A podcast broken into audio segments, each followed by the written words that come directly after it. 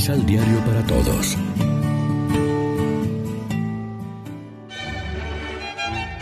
Proclamación del Santo Evangelio de nuestro Señor Jesucristo, según San Lucas. Por esos días, María partió apresuradamente a una ciudad ubicada en los cerros de Judá. Entró a la casa de Zacarías y saludó a Isabel. Al oír Isabel su saludo, el niño dio saltos en su vientre. Isabel se llenó del Espíritu Santo y exclamó en alta voz. Bendita eres entre todas las mujeres y bendito el fruto de tu vientre. ¿Cómo he merecido yo que venga a mí la madre de mi Señor? Apenas llegó tu saludo a mis oídos, el niño saltó de alegría en mis entrañas. Dichosa por haber creído que de cualquier manera se cumplirán las promesas del Señor. Lección Divina Amigos, ¿qué tal? Hoy es domingo 19 de diciembre, celebramos en la liturgia el cuarto domingo de Adviento y como siempre lo hacemos de la mano del pan de la palabra. El Evangelio de hoy nos recuerda cómo la Santísima Virgen, llevando en su seno al Hijo de Dios, va a casa de su prima Isabel para ofrecerle la ayuda de su caridad y proclamar la misericordia de Dios Salvador, como decía el Papa Pablo VI en su Marialis Cultus. El viaje de María tiene resonancias bíblicas el traslado entre danzas y alegrías del Arca de la Alianza en tiempos de David. El Arca de la Alianza es ahora la madre del Mesías. El encuentro de las dos mujeres creyentes está lleno de simbolismo. María lleva en su seno al Mesías y también Isabel va a ser madre del precursor. Las dos están llenas de alegría, las dos han aceptado el plan de Dios sobre sus vidas dichosa tú porque has creído, y le entonan sus alabanzas.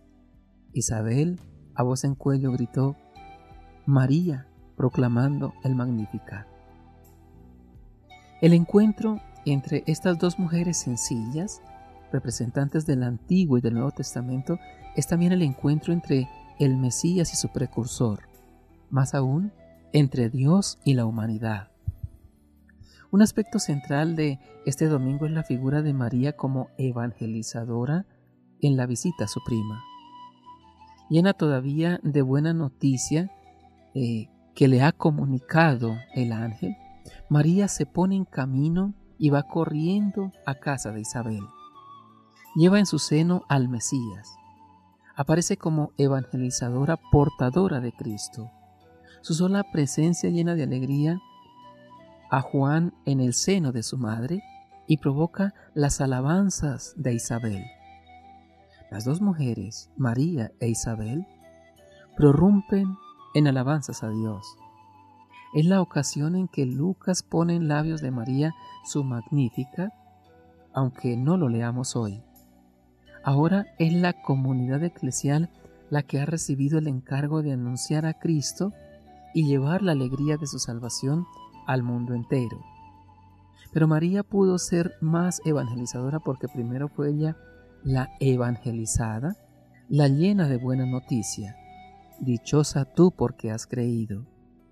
También ahora solo pueden ser evangelizadores de los demás los que están llenos de la misma alegría de la salvación como ella. Reflexionemos. ¿Qué nos enseñan las actitudes de la Virgen María y de Isabel según el Evangelio de hoy? Inspirados en este Evangelio, ¿cuál es el llamado que nos hace Dios en la recta final de este tiempo de Adviento? Oremos juntos.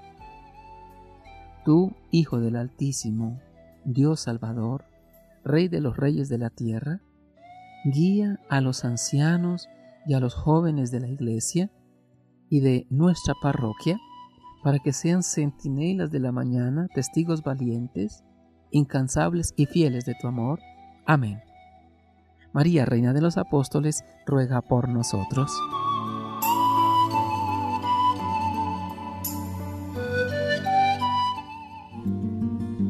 Complementa los ocho pasos de la Alexio Divina adquiriendo el emisal Pan de la Palabra en Librería San Pablo o distribuidores.